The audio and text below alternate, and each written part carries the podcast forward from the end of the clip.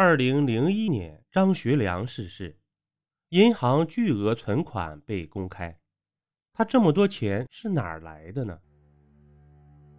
我的生命是二十一岁到三十六岁，三十六以后就没有了。这是张学良在世时经常念叨的话。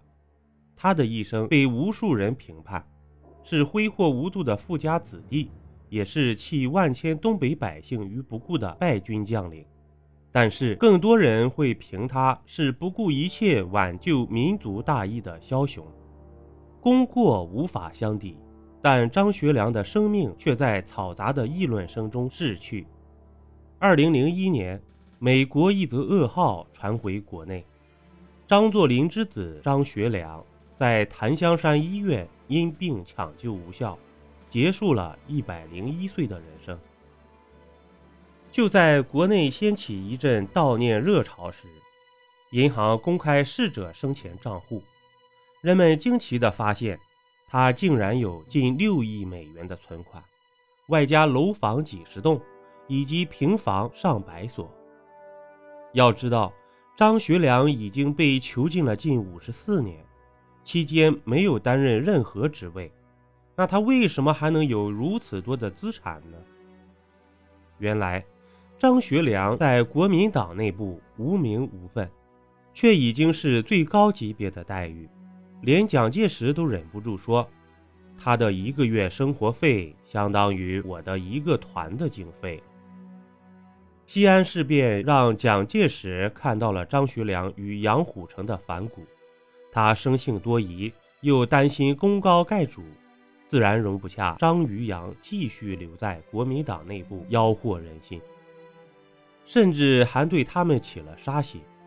不过，蒋介石清楚，要是张扬在这个关头上丢了性命，自己就是人民的公敌，他一统全国的大业势必受阻，因此他只能选择暂时软禁他们。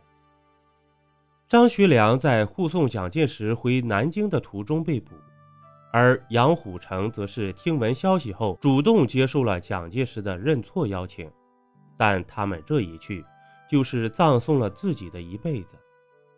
一九四九年，蒋介石败退之际，命毛人凤将杨虎城全家灭口，但张学良却成了烫手的山芋，让他不敢轻举妄动。有人说。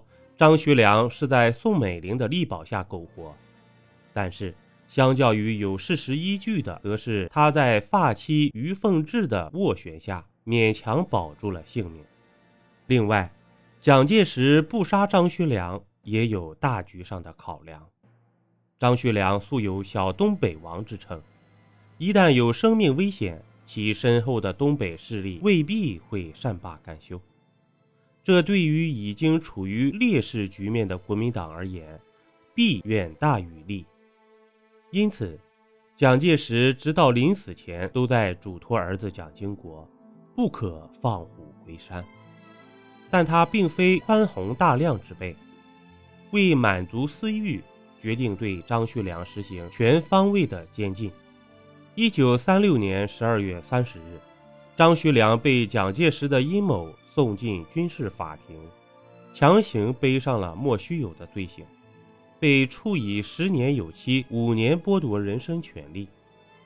此时，蒋介石佯装大度，出面赦免了张学良的罪行，但却把他送进另一个魔窟，也就是那暗无天日的监禁。从三十六岁到九十岁，张学良无疑是中国近代史上。早监禁时间最长的一位，但他的坐牢生活却与普通人大相径庭。首先是监禁地点，张学良最初与杨虎城一同关押在贵州省修文县阳明洞，这是王阳明当年龙场悟道的地方。蒋介石此举不言而喻，想要让两人反思“身在曹营心在汉”的行为。后来，张学良开始不断变更监禁场所，从1941年的贵阳麒麟洞，再到次年的贵州开阳县刘玉乡，1944年被转移到贵州西丰县杨郎坝与桐梓县天门洞小西湖。一九四五年，他再次被转移到重庆歌乐山白公馆。这些地点的西式装修风格都是蒋介石精心安排的。邀您继续收听下集。